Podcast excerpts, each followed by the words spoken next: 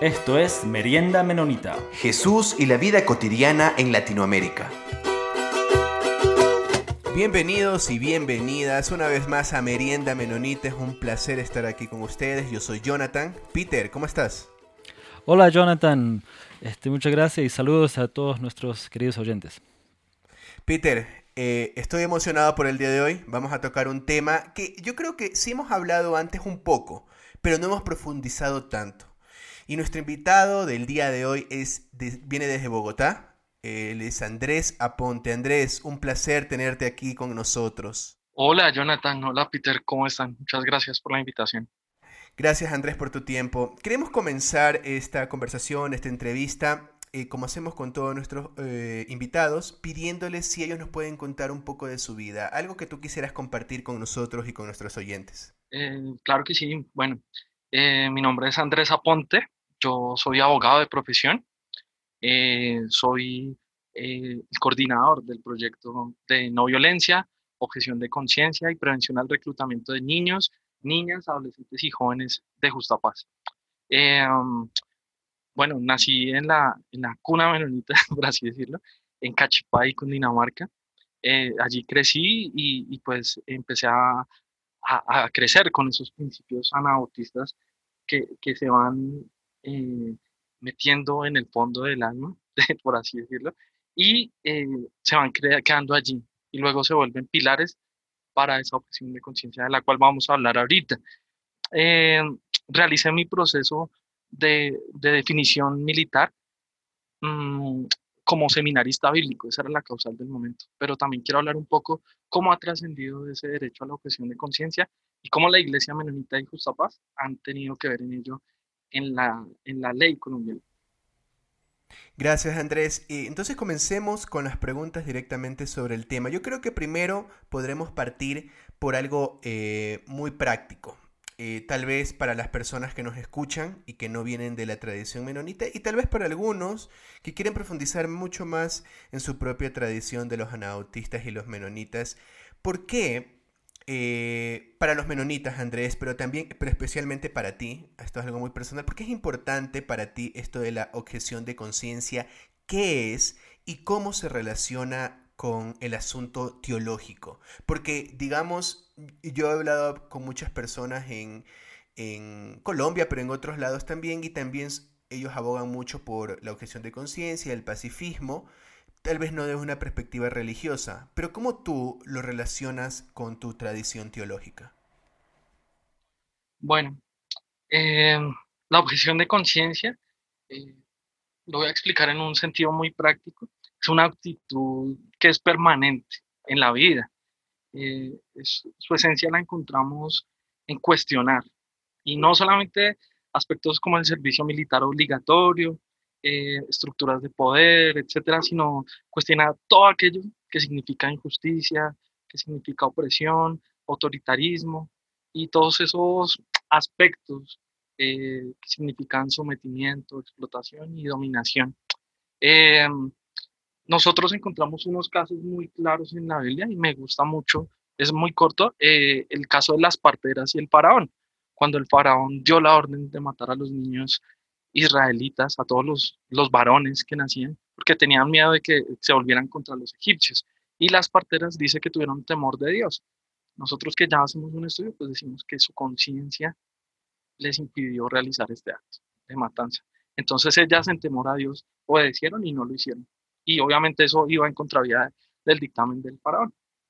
Eh, ahora, con el pacifismo y todo este tema, eh, nosotros eh, hacemos una lectura de los evangelios y de la Biblia a través de Jesús. Entonces, nosotros, eh, lo tengo que decir, hay muchos cristianos, muchas corrientes cristianas que toman como chivo expiatorio el Antiguo Testamento, porque habla muchísimo de guerras, muchísimo de temas, y, dicen, eh, así defienden el ejército y defienden las guerras, creen que que todo, si alguien hace mal, algo malo, merece su castigo. Eh, entonces ahí se necesita el uso de la fuerza.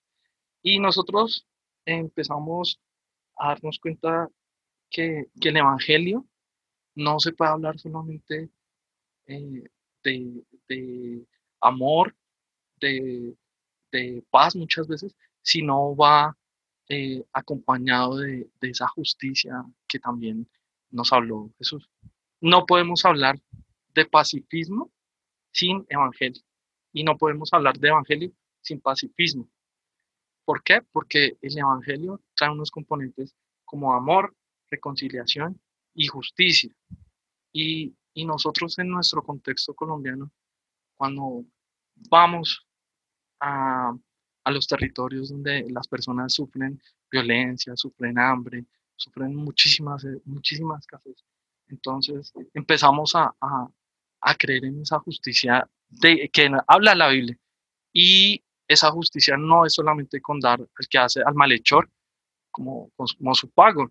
Nosotros en derecho lo decimos otulum pro otulum dente por dente, ojo por ojo, diente por diente. No, la justicia es mucho más amplia y esa justicia tiene que ver con, con todas esas calidades para nosotros poder llevar una buena vida, por ejemplo, estudio, alimentación, un buen trabajo. Y, y, y, aquí nos enfrentamos a una cultura militarista porque en Colombia y en muchos países eh, nos damos cuenta que es muy fácil eh, ingresar al ejército. Y, y, y, nuestro Estado tiene que ver mucho con esto. ¿Por qué? Porque, por ejemplo, eh, muestra el militarismo como una solución para todo. Y lo pongo en el ejemplo claro de, de, este tema de pandemia que estamos viendo, lo muestra como un salvador. Por ejemplo, recuerdo mucho el Día de las Madres, el ejército estaba dando serenatas a las mamás y, y salían, son las noticias. Y también decían, no se preocupe si no hay trabajo en la pandemia, se puede unir al ejército. El trabajo, el Estado sí le está ayudando a conseguir trabajo, pero realmente eh, nosotros creemos que así como ofrece estas eh, eh, oportunidades en el ejército también debería ser en otros temas laborales, como por ejemplo si alguien quiere ser abogado, si alguien quiere ser médico, si alguien quiere ser psicólogo, también debe tener las mismas oportunidades, no solo eso. Y, y vemos eh, que, que, nosotros en Colombia mm, hemos tenido pues un, una, una historia muy larga de guerras. Creo que, que todos los colombianos que vivimos actualmente no hemos conocido un, país, una Colombia en paz. Entonces, eh, nos hemos dado cuenta que las guerras, que el conflicto, que la ley del más fuerte no está sirviendo para nada y que esta guerra nunca se va a terminar, está diseñada para nunca terminarse. Entonces, eh, es aquí cuando me gusta mucho eh, este eh, versículo que habla de, eh, bueno, está Timoteo 2, del 1 al 2, y Hechos 5.29, y allá habla son, cuál es el deber de los cristianos con las autoridades civiles. Y, y, esa, esa, esa relación tiene límites. Entonces, allí nos invitan a orar por ellos, a honrarlos siempre, pero por fuerte que suene, sublevarnos nunca y obedecerlos cuando no, es, cuando no están en conflicto con la voluntad de Dios, pues también es nuestro deber eh, eh, decirlo, decirlo así como lo hacían los profetas en su época. Gracias, Andrés. ¿Y nos podría comentar un poco de, um, de cómo funciona la objeción de conciencia en, el caso um, de, de, Colombia? Porque tiene toda una, una historia um, este, que tiene algo que ver con, con, la realidad de guerra y todo eso, pero, pero eh, a través de la historia, ¿cómo, cómo se creó eso en Colombia y cómo está funcionando ahorita? Si nos puede dar un resumen breve. Claro que sí, Peter. Bueno, en el año 1987 eh, estaban varios menonitas y ellos tenían, todos habían tenido hijos varones. Es el caso de Pedro Stucky, Pablo Stucky, eh, Luis Correa y Roberto Suero. Entonces ellos dijeron, no, nosotros como menonitas, como anabautistas, que no creemos en la solución de conflictos por medio de la guerra, tenemos que hacer algo como una solución a, a esa prestación del servicio militar. Entonces ellos empezaron a hablar, eh, eh, hablaron con, en España estaba muy fuerte, eh, o empezaba a, a, nacer la objeción de conciencia, como más, como con una profundidad más grande.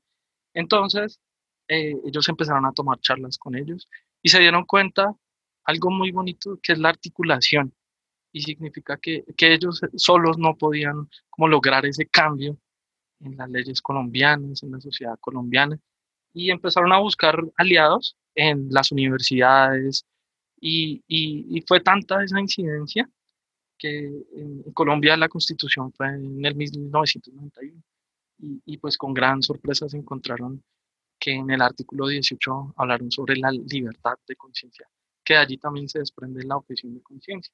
Entonces, eh, bueno, eso fue en el año 1991, pero ellos se dieron cuenta que, que no estaba reconocida todavía, todavía la objeción de conciencia y empezaron a, mediante vías legales como la tutela, eh, derechos de petición, a, hacer esas manifestaciones que no estaban de, de acuerdo a esta prestación del servicio militar. Y, y fueron, ya aquí, esto es la parte de la Corte Constitucional, empezaron a, a llevar esos procesos hasta allá. Y algo muy bonito que, que me siento muy orgulloso es que toda la evolución de la objeción de conciencia por vía de sentencias, por vía judicial, ha sido por motivos religiosos. Y esos motivos mm, han sido de personas que, que, no son de la ciudad, porque algo que entender en Colombia es que las personas que estamos en la ciudad tenemos distintos, mmm, como distintas garantías a las personas que están en los sectores apartados. Entonces, todos estos casos han sido de sitios apartados, de sitios no tan reconocidos. Y, y aquí quiero resaltar también la labor de, de, las iglesias, de las madres, porque eh, cuando ellos están en su proceso, las que ayudan, las que dan motivación, son ellas, son las madres, las hermanas, las novias. Entonces, eso ha sido muy fuerte. Y algo que quiero resaltar es la iglesia, ah, así como la iglesia menonita, pues otras iglesias también han incidido pero quiero resaltar, por ejemplo, el caso de, de, Pereira, allí la iglesia menonita, cuando el chico fue a, a, resolver su situación, toda la iglesia fue con pancartas. Y fue, para mí eso fue muy bonito. Entonces, sí.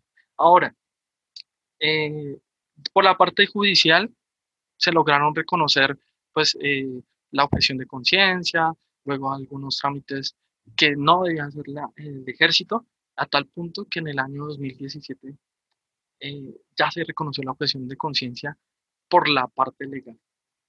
Eh, entonces, en una ley, dice los, todos los ciudadanos objetores de conciencia, esa es la ley 1861, eso solo aplica para Colombia. En esa ley se reconocen a los ciudadanos objetores de conciencia como exonerados de la prestación del servicio militar.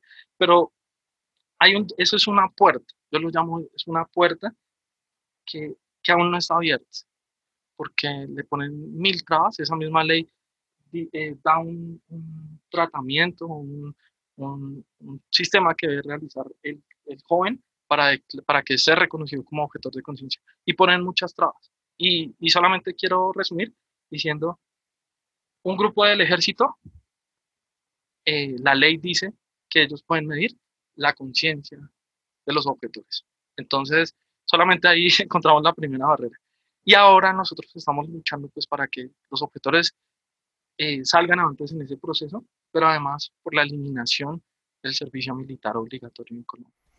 Andrés, y para ti, ¿dónde comienza las prácticas que uno tiene que tener, los, el compromiso que uno tiene que tener, los hábitos que uno tiene que tener para luego poder salir eh, a, la arena? eh, de la ciudad y poder decir, ok, yo voy a comenzar a luchar eh, contra la guerra, voy a ser un objetor de conciencia. ¿Cuáles son las prácticas previas que uno como ser humano tiene que tener e ir gestando, e ir desarrollando dentro de su pequeña familia, comunidad, etcétera? Muchísimas gracias. Esa pregunta está muy, muy buena. Eh, la, cuando nosotros hablamos de principios de objeción de conciencia, la misma Corte ha desarrollado, ellos dicen que son principios fijos, sinceros y profundos. Y, y, y esos principios, ¿dónde empiezan a nacer? En la niñez. Entonces, cuando los niños y las niñas están en esa etapa de aprendizaje, son muy receptivos y ellos empiezan a, hacer esos, esos, juicios de valor de acuerdo a su contexto. Entonces, aquí viene una parte que es la prevención.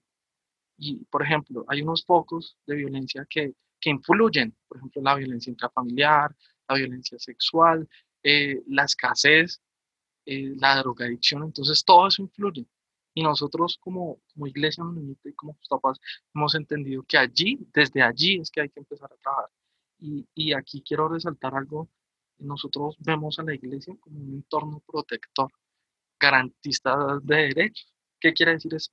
Que todas estas violencias pueden surgir afuera, pero adentro de la iglesia nosotros sí debemos hacer ese compromiso de que allí no les va a pasar nada a los niños, las niñas, los adolescentes y los jóvenes. Y, y algo que quiero que, que, que, analicemos mucho es que nosotros con la Convención Internacional de los Derechos del Niño y de la Niña cambiamos esa visión que tenemos de ellos como eh, objetos de cuidado a sujetos de derechos. Y cuando decimos sujetos de derechos es que ellos tienen voz propia y por lo tanto en la iglesia van a ser reconocidos. Y Jesús lo dijo, cuando le preguntaron quién era el mayor, el más importante en el reino de los cielos. Entonces, eh, no, no necesitamos hacer como grandes interpretaciones bíblicas para entender la importancia de ellos y ellas. Eh, desde allí empieza todo.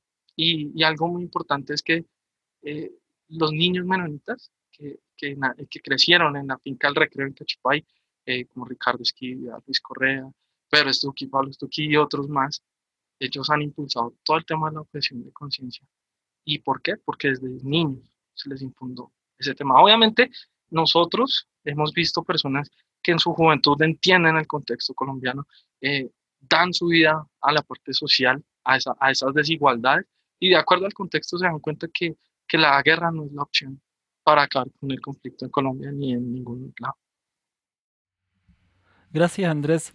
Este, yo, yo fui a, a, secundaria este, en Estados Unidos y me acuerdo ahí en, en nuestra comunidad menonita, en, en la iglesia donde, donde, asistí ahí de, de joven, um, tuvimos una, un, una clase como, como una escuela dominical por todo un semestre um, y, y, estudiamos esto, la, la, ley, las leyes en Estados Unidos, porque ese era el contexto ahí, um, sobre objeción de conciencia, y, teníamos un, este, un, maestro que nos llevó todo, todo un proceso para educarnos sobre eso, los hombres y, las, y las chicas, ¿no? y las mujeres. Eh, este, y después, al, al final de, de, ese semestre, de ese curso que tuvimos en la iglesia, tuvimos que ir este, delante de un como de, de, un grupo de jueces, eran, eran gente de la iglesia que, que hicieron el, el rol um, de jueces y tuvimos que presentar nuestro caso de por qué éramos um, objetores de, de conciencia.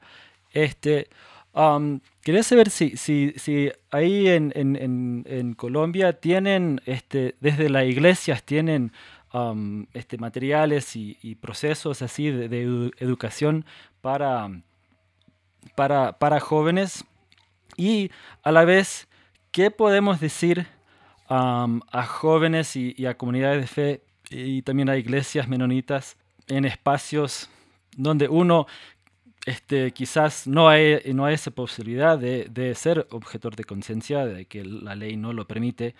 O, por ejemplo, en el caso de Ecuador, donde no es eh, obligación hacer el, el, servicio militar. Bueno, eh, son, son, dos preguntas, voy a resolver la primera. Eh, nosotros desde Justo Paz, desde sus inicios, hace ya casi 30 años, eh, entendimos que, que, una parte muy fundamental es la pedagogía, eh, fundar esos valores. Eh, yo, yo he, he, leído muchísimos libros de Juan Driver y, y, y, realmente me siento tan identificado con todo lo que él escribe allí. Algún día me gustaría hablar con él, sería muy chévere. Y mmm, eh, recuerdo cuando yo estaba en el colegio en Cachipay, en el colegio menonita de la época, ellos, yo estaba en tercero de primaria, tenía ocho años, y las personas de Justa Paz eh, llegaban con títeres, llegaban con material pedagógico muy adecuado para los niños y enseñando la resolución de conflictos. Obviamente, poco a poco íbamos a entender la objeción de conciencia, pero, pero sí algo llama a la iglesia, a la iglesia menonita y a las iglesias que, no, son, no son menonitas, a, a, realmente hacer una relectura de la Biblia a, en torno a, a las personas que están sufriendo de violencias, en torno a, a todas esas injusticias que estamos viviendo en la sociedad y mirar cómo la iglesia, de acuerdo a los fundamentos que nos dejó Jesús, tiene un rol muy importante aquí. Entonces aquí, aquí no se trata solamente de desobedecer por desobedecer, ni ir en contra de, la ley ni de los supuestos legales, sino de, tener una conciencia y actuar en base a eso.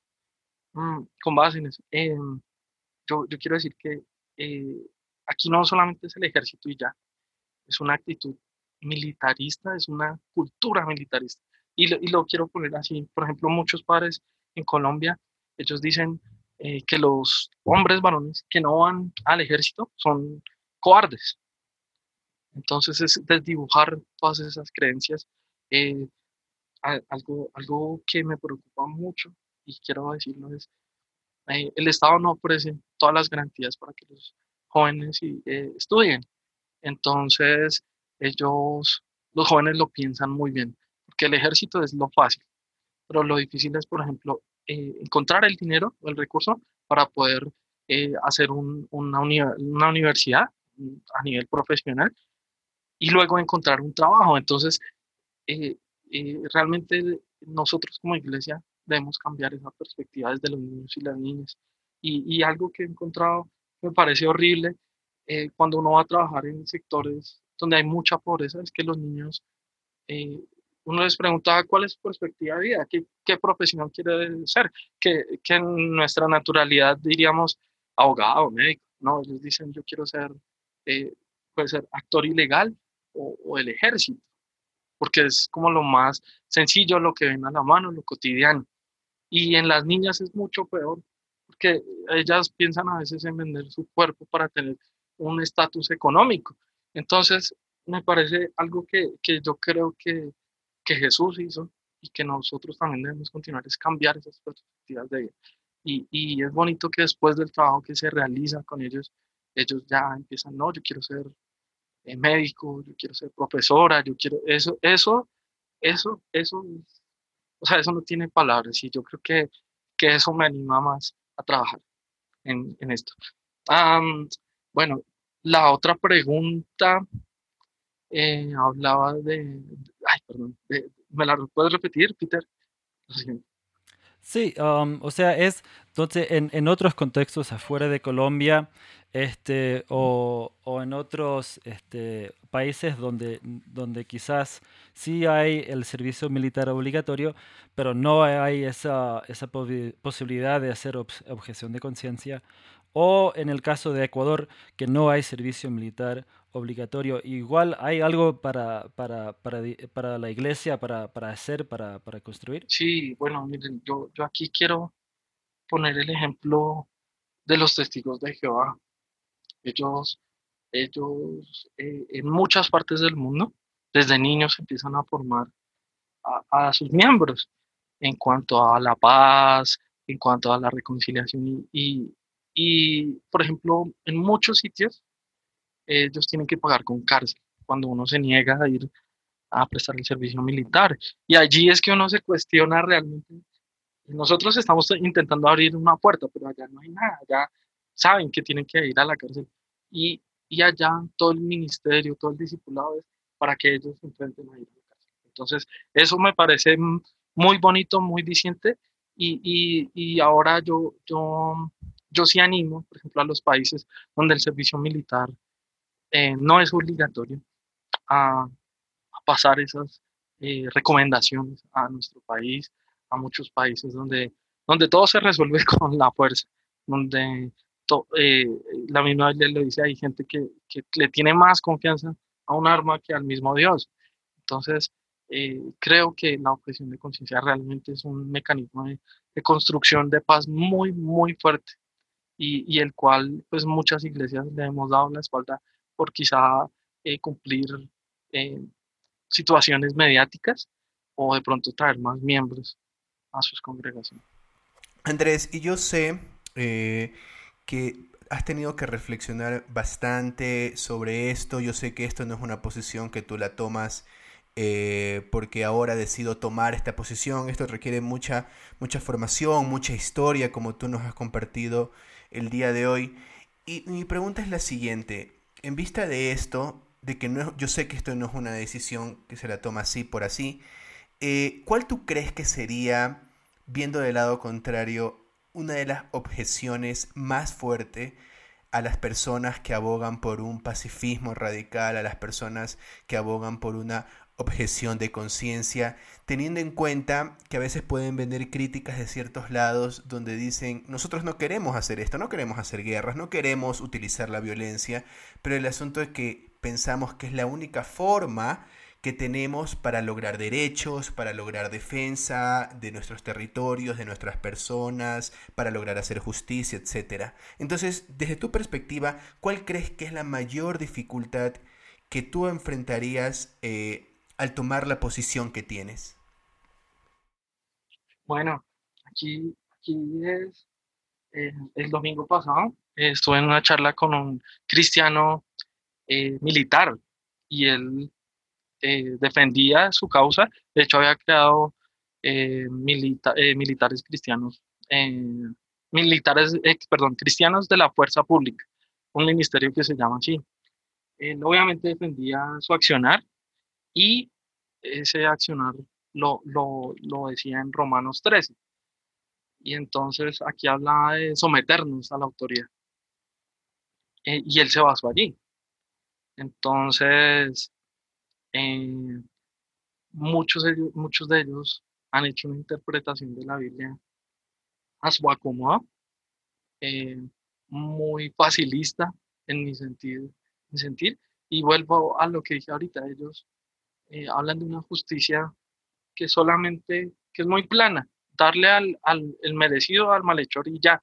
Pero si nosotros miramos, por ejemplo, esa paz, ese chalón que hablaban los hebreos, era una paz completa.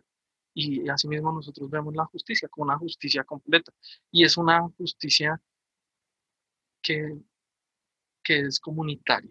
Y cuando yo digo que es comunitaria, que es, va en contravía de, por ejemplo, de la ausencia, eh, si nos remontamos a, a, a, Roma, ellos tenían dos clases de paz. Una era la Pax Romana y otra esa, esa plaza hebrea que era el Chalón. Y esa Pax Romana consistía en la ausencia del conflicto porque eliminaban el contrario, ¿cierto? Y entonces, en cambio, estaba la, la paz del Chalón. Y, y, esa fue la que trajo Jesús. Entonces, por ejemplo, recuerdo en, Roma, el emperador decía que él era pacifista, pero traía esa paz. Y vemos que realmente Jesús pues, pues nos, nos, enseña otra paz. Y, y, es una paz más complicada. ¿Por qué? Porque la construimos todos. Y, y yo en la iglesia me he aprendido en todos mis años que, que lo, llegar a una decisión es un milagro, porque allá hay gente pobre, hay gente rica, hay gente eh, de distintos, distintas culturas, eh, de distintas razas, y cuando llegamos a, a, eso es un milagro, pero yo creo que esa paz y ese milagro están bendecidas por Dios. Y, y esta paz tiene unas connotaciones, que también hay conflicto, pero se soluciona dialogando. Eh, y otra connotación muy especial de esta paz del chalón que yo veo es que está dura en el tiempo. La otra siempre va a encontrar adversarios, siempre van a surgir. Entonces, es invitar a la iglesia de hablar de, esta paz que, Jesús nos trajo y bueno, y más que hablar también, como comprometerse con esa paz y, en la medida que ellos puedan eh, proteger a sus niños, niñas, adolescentes y, no hablarles tanto de, de, un Jesús que está por allá lejos, sino un Jesús que está aquí caminando con nosotros y que Él nos va a ayudar y que Él nos respalda. Entonces, en mi trabajo sí he visto eso. Andrés, y quiero, quisiera presionar un poquito más aquí este, tal, tal vez para los oyentes que, que no, no, han pensado estos temas tan profundamente y personas tal vez que nos escuchen y pueden que ni siquiera sean cristianas, hay un, un pensador, un teólogo que me gusta, creo que ya lo he citado aquí antes en, en, Merienda Menonita, me disculparán los oyentes si se recuerdan eso, eh, que dice, nosotros somos pacifistas y estamos en contra de la guerra, no porque pensamos que vamos a eliminar la guerra haciendo eso, sino porque en un mundo lleno de violencia y guerra, la única manera en, que la, en la que podemos vivir es luchando contra la violencia y contra la guerra. Y, le está apelando aquí al hecho de que no hacemos esto porque funciona. No es la solución más fácil. Eh, es una solución que requiere paciencia, es muy complicada y que puede llevar incluso al sufrimiento. Y eso es un tema muy sensible, me parece. Entonces, yo, ¿qué pasaría si tú te encontraras con alguna persona que no fuera cristiana? Porque aquí hiciste un punto, bueno, me encantó lo que comentaste sobre estas dos diferentes formas de concebir la justicia. Pero al comienzo, cuando te pregunté, hiciste un punto que digamos que es el clásico que hacen a veces cristianos y sobre todo desde el lado evangélico y también católico, que es apelar a nosotros tenemos que someternos a nuestras autoridades. Pero si una persona no cristiana te preguntaría a ti y te diría, ¿cómo puedes tú ser pacifista en un mundo donde eh, hay tanta violencia y tenemos que defender nuestros derechos incluso a la fuerza eh, y utilizando el poder coercitivo y la violencia a una persona no cristiana. ¿Qué, tú le podrías contestar a este asunto que yo sé que es una pregunta complicada y también muy, muy sensible? Sí, bueno. Eh, nosotros desde Justa Paz, como les decía, uno de nuestros plus, por así decirlo, es la articulación. Y nosotros aprendemos también de ellos, de los antimilitaristas, de los pacifistas. Y, y algo bonito que, que, he encontrado es que todos tienen su forma de objetar. Hay forma de objetar religiosa, hay forma de objetar desde la ética, eh, para objetar desde la política, la filosofía, el medio ambiente y todo. Y dependiendo de la persona a la cual nosotros vamos a hablar, pues también tenemos que hablarle del pacifismo. Nosotros, por ejemplo, a los jóvenes sobre todo, eh, le hablamos de temas de nuestra realidad. Eh, lamentablemente en Colombia ellos miran al ejército como a otras fuerzas ilegales como iguales. Ellos le tienen miedo a todos por igual. Entonces, nosotros partimos desde esas violencias, desde realmente, eh, como les hablaba ahorita, nosotros llevamos más de 400 años en guerras, en violencias, y, y ya es hora de que de ese cambio. Ya vimos que por las armas no se puede y es más, muchos eh, eh, políticos colombianos eh, desde hace tiempo, hace, o sea, hace un siglo, desde la independencia, decían que, bueno, ya tomamos las armas, ahora nosotros tenemos que garantizar esos derechos para que realmente exista una república acá. algo que, que, también es muy fuerte, y, y lo quiero decir sin la parte religiosa, es las estadísticas. Y es que Colombia está gastando 97 mil millones diarios en el gasto de, defensa. Yo sé que este espacio es internacional, entonces lo voy a traducir a, dólares. Más o menos son 33, 33 eh, millones de dólares al día. Sí, son 30, sí, 33 millones de, al día de dólares cuesta el gasto militar. Y realmente si, si nosotros analizamos, pues Colombia no es un país económicamente pujante. Y, y, nosotros no estamos haciendo, por ejemplo, inversiones en el campo, nosotros somos un país agrícola, no la estamos haciendo, eh, no estamos invirtiendo en la salud, no estamos invirtiendo en la tercera edad, en los niños, entonces vemos, eh, Colombia es la segunda potencia eh, militarista en, en Sudamérica, pues primero está Brasil, y, y algo que me parece muy paradójico es que país, eh, Colombia es un, lo digo como abogado, Colombia es un país lleno de leyes y todos los días se están sacando nuevas leyes. Pero a pesar de nosotros ser una democracia, hemos tenido más víctimas de conflicto que cualquier dictadura sumada. O sea, si sumaran todas las dictaduras en Sudamérica, no, no, no, no completan todas, todas las víctimas que hemos tenido nosotros. Entonces, las normas sí están, los derechos sí están. Colombia firma casi cualquier tratado existe, pero realmente lo está cumpliendo. Entonces, eh, hay, un, hay un contexto social muy terrible y esa es la forma como nosotros hablamos de paz, porque hay que tomar otra situación distinta a las Wow, ahí con esos datos que das eh, me hace pensar muchas cosas de que en realidad incluso ni siquiera estarían cumpliendo el requisito que algunos cristianos tienen para abogar por la guerra justa.